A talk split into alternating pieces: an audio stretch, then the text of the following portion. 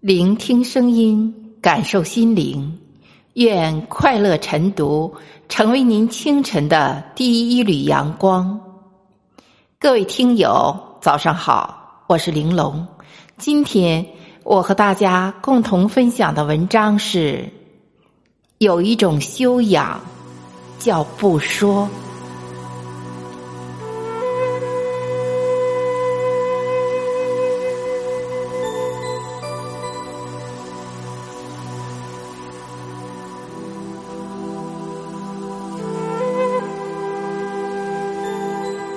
我们的舌头就像一把锋利的剑，必须小心使用，否则不但会伤害别人，还会伤到自己。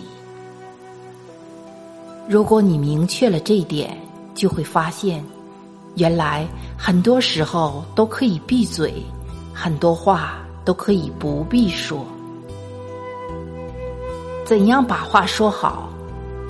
李语堂先生送给我们的十六字说话箴言：要说得巧，要说得少，言多必失，语多必败，值得我们去认真学习和品味。不说，实在是一门大学问。少说话，就是我们推崇的金口玉言。金，在于少说，不多说一句，在正义和关键时刻能敢于直言，无所畏惧，但生活上却惜语如金。说话能做到一语中的，一言九鼎，一句话有一句话的分量，落地能有声，能砸出一个坑。把该说的话说到就可以了，不必啰里啰嗦个没完，那样反而会败品。即我们常讲的“多说无益，点到为止”。真正的智者，不在言语上争输赢、论英雄，而在素养、德性上走人生。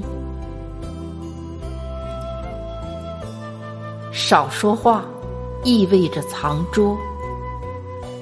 我们的内在难以速成，那就首先在形象上塑造一个谨言慎行、可信可靠的人吧。藏拙，克制一点表现欲，多听，多观察，多思考，少说话，谨言慎行。言多必失，有句话是：三思而后行，三思而后言。有时候无心的一句话，也可能引起别人的不满和怨恨。子曰：“君子欲纳于言，而敏于行。”孔子强调，真正的君子应该少说话，多做事。夸夸其谈，并非最佳选择。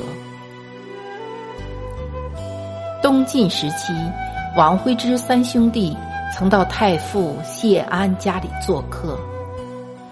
王徽之和王操之说话较多，且谈的多为琐事俗事，而王献之简单问候之后，再无多言。事后，谢安的宾客。问这三兄弟谁更胜一筹？谢安认为是王献之，其理由是：吉人辞寡。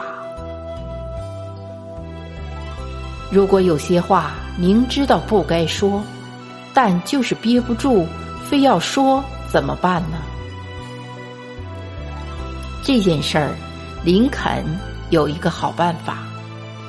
有一个人问林肯。说我特别恨那个人，怎么办？林肯说：“写信骂他，想怎么骂就怎么骂，写完了信给我。”那个人在信里把恨的那个人骂得淋漓尽致，好不痛快。他把信给林肯看了，说：“是不是可以邮寄出了？”林肯说：“你开什么玩笑？烧了它！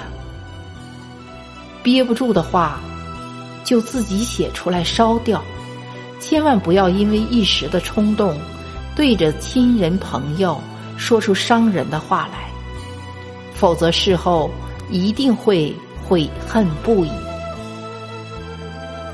要知道，打碎的玻璃难以拼合如初，说出去的话。”是永远收不回的。我们不是圣人，也不可能做到说话全都字字珠玑、金口玉言。但我们至少可以向这个方向努力，不断提高自己的修养，去学习说话的艺术。重要的话，从来。都不必说三遍，只说一遍就足够了。越是少的东西，往往越是珍贵。说话也是如此。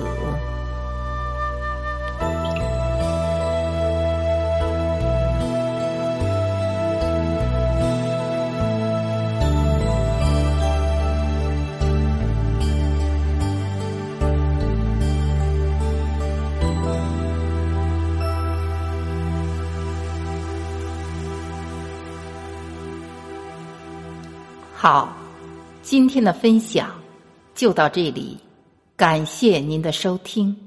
更多音频文字内容，请添加微信公众号“快乐晨读”进行关注。朋友们，下次再会。